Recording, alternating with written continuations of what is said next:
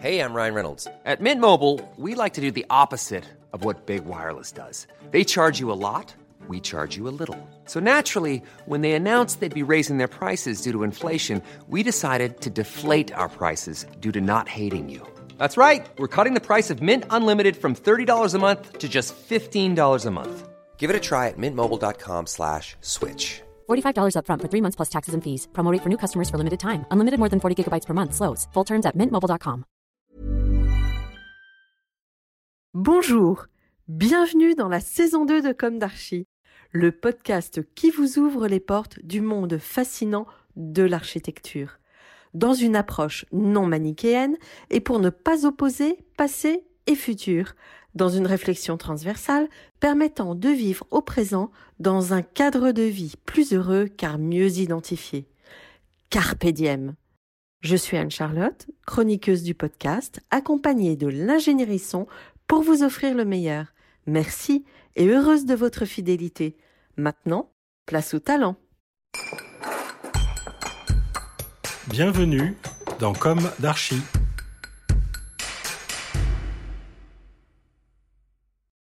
Bonjour à toutes et à tous. Retrouvons-nous aujourd'hui et la semaine prochaine en aparté, puisque la fermeture du studio Remix nous prive provisoirement de notre possibilité d'enregistrer les interviews.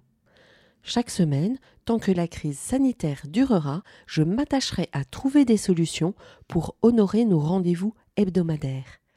Aujourd'hui, ce numéro saison 2 hashtag 23 et la semaine prochaine, saison 2 hashtag 25, sont enregistrés avec notre chef réalisateur, ingénieur son, Julien. Pour ma part, je vous ai concocté un sujet en six points qui sera diffusé en deux volets sur mon sujet de prédilection. Vous allez tout comprendre dans un instant. Peut-être avez-vous vu le film d'Alain Resnais, Mon oncle d'Amérique. Ce film explique que la partie de notre cerveau la plus développée, le néocortex, devrait nous permettre de comprendre la nécessité de canaliser nos instincts de domination. Pourquoi? Pour éviter le malheur, bien évidemment, individuel et collectif. Fille des critiques de tous ordres envers ce film. J'adhère à cette idée. J'y adhérais d'ailleurs instinctivement avant même de connaître le film, avant même de me lancer dans cette histoire. Mais quelle histoire? Celle de mon oncle d'Amérique, bien sûr. Justement, un oncle, un vrai, en chair et en os. Pour ceux qui ne connaissent pas le contexte de cette histoire, permettez-moi ce rappel en parfaite transparence et sincérité.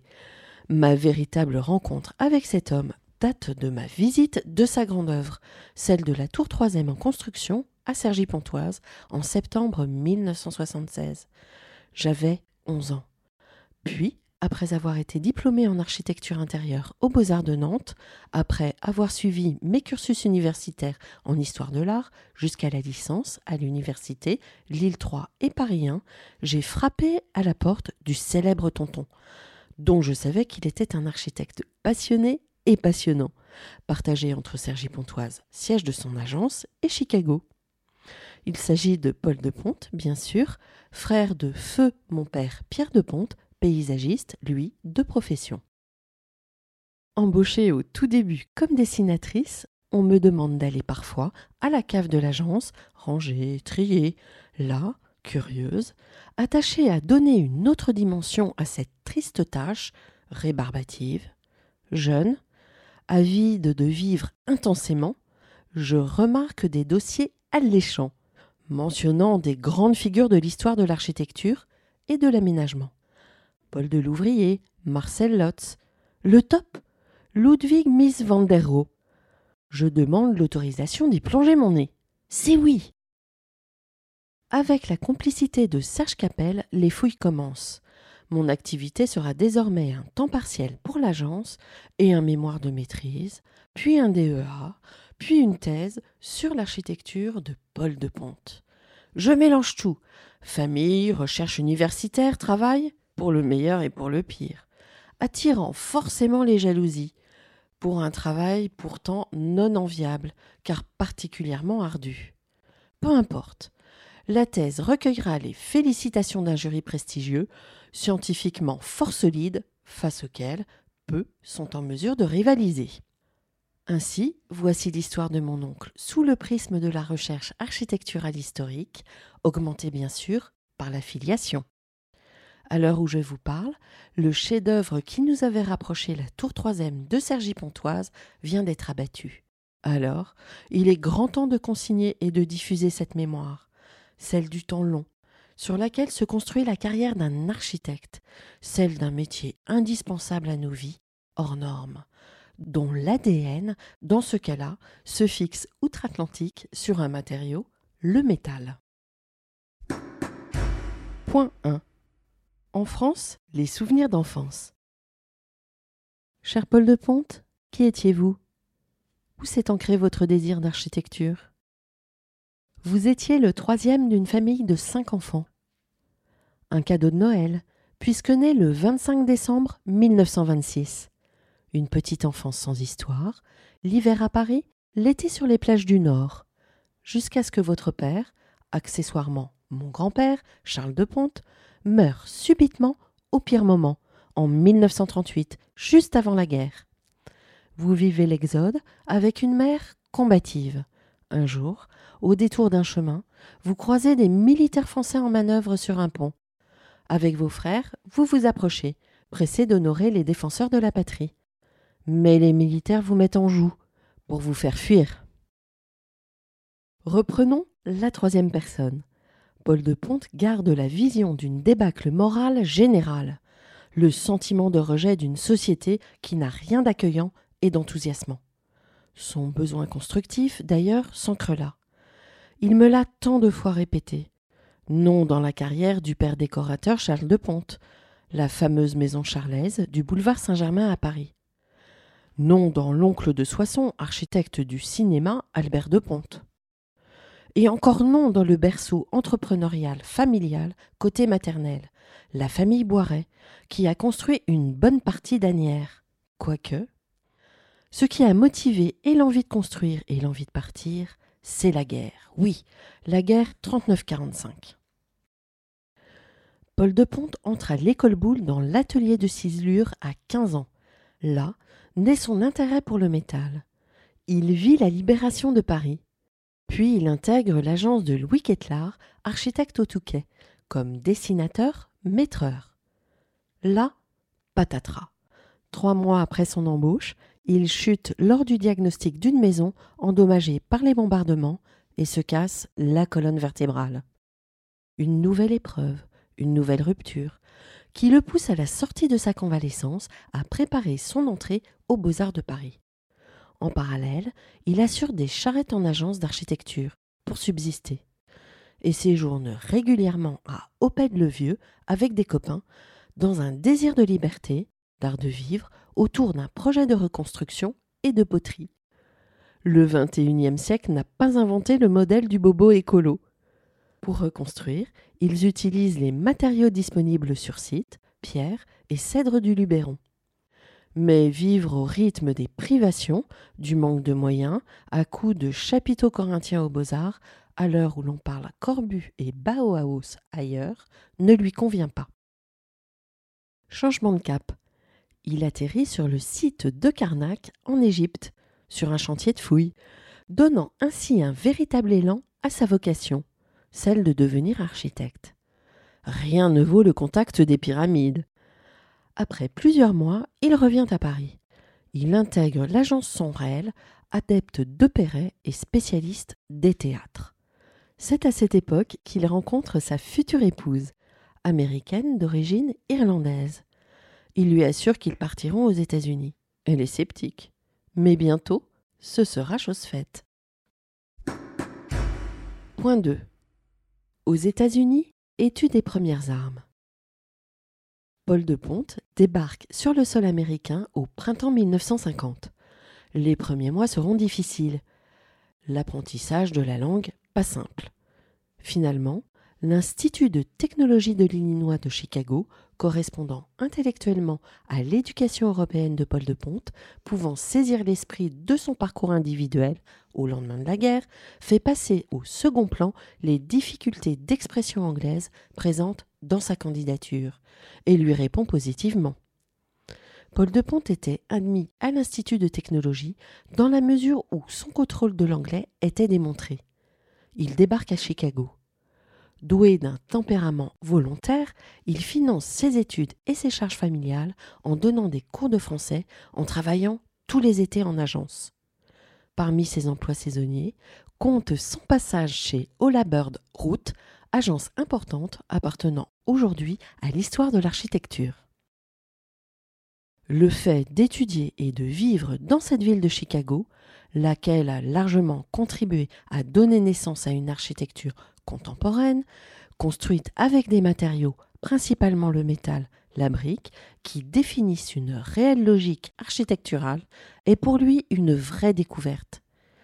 Les multiples enseignements dont Paul de Ponte se nourrit à Chicago auront un impact considérable sur sa trajectoire architecturale et se retrouveront tout au long de sa carrière à l'image de ce que Miss Van der Rohe lui-même souligne.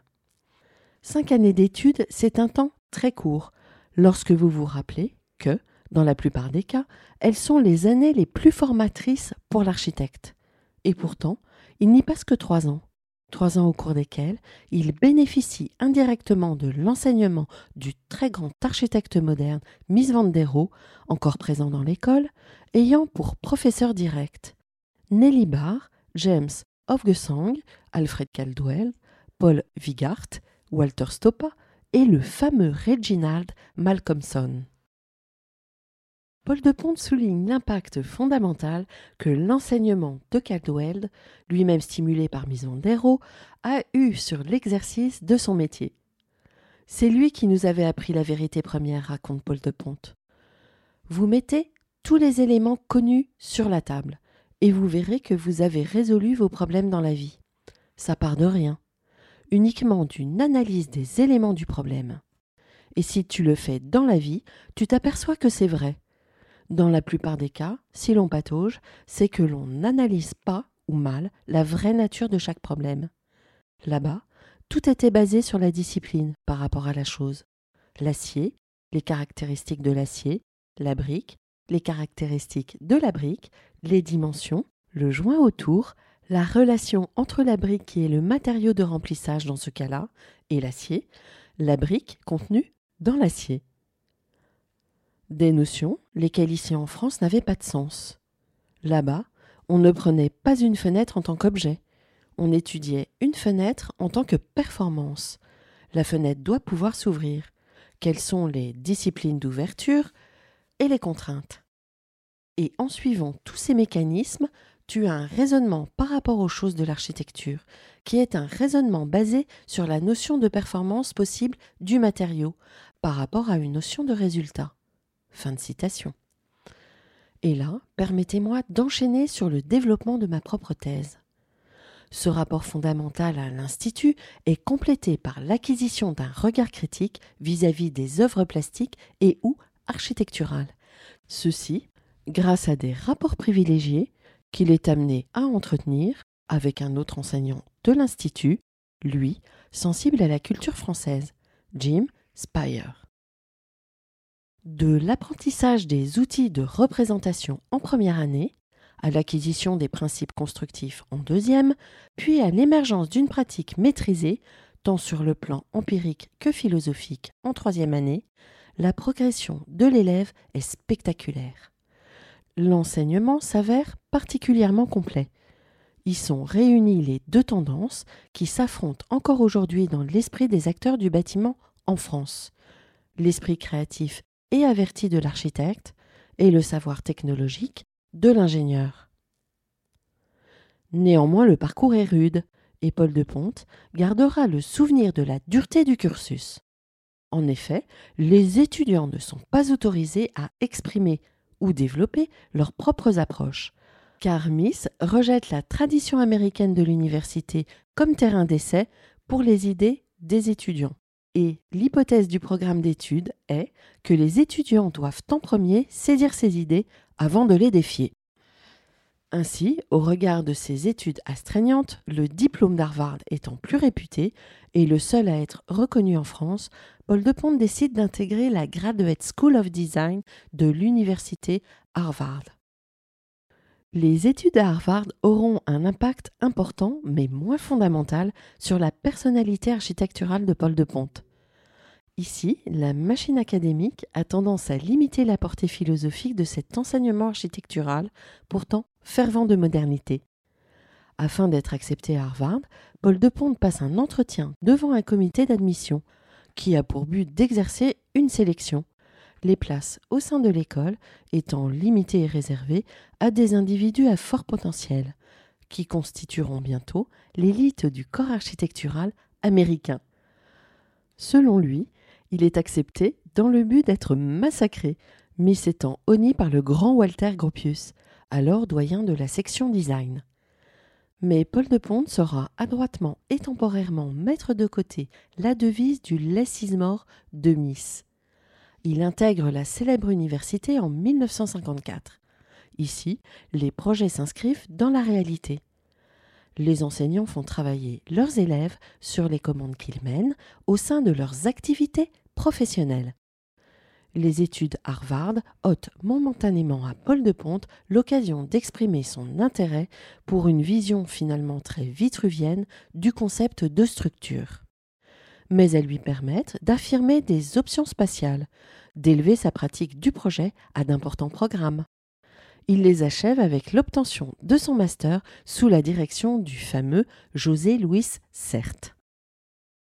À l'issue de son master à l'université Harvard, Paul de Ponte est naturellement appelé à intégrer l'agence du grand Yeo Min Pei à New York. L'ambiance qu'il qualifie lui-même d'aristocratique et de trop compétitive ne lui plaît guère. Les territoires inexplorés, comme le Nouveau-Mexique, l'Arizona, l'attirent.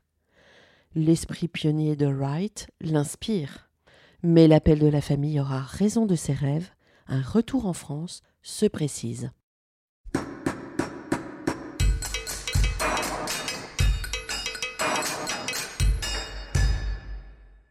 Chers auditeurs, merci pour votre écoute. N'oubliez pas de retrouver nos sujets en avant-première sur Instagram à l'adresse comme d'archi podcast, C-O-M-D-A-R-C-H-I podcast. Si vous aimez ce podcast, favorisez sa diffusion en lui donnant 5 étoiles sur Apple Podcast, plus un petit commentaire, ou sur votre plateforme de podcast favorite. Et surtout, abonnez-vous pour écouter tous nos épisodes gratuitement. À bientôt, et d'ici là, Prenez soin de vous.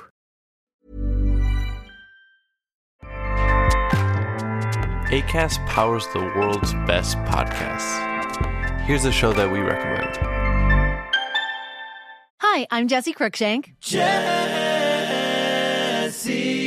Cruikshank. I host the number one comedy podcast called Phone a Friend. Girl, let's phone a friend. Not only do I break down the biggest stories in pop culture with guests like Dan Levy and members of InSync, I do it with my own personal boy band singing jingles throughout because it's my show. It's your show, girl. New episodes of Phone a Friend Yeah. drop Thursdays wherever you get your podcasts. So work it, girl. Yeah, work it. Okay, that's enough.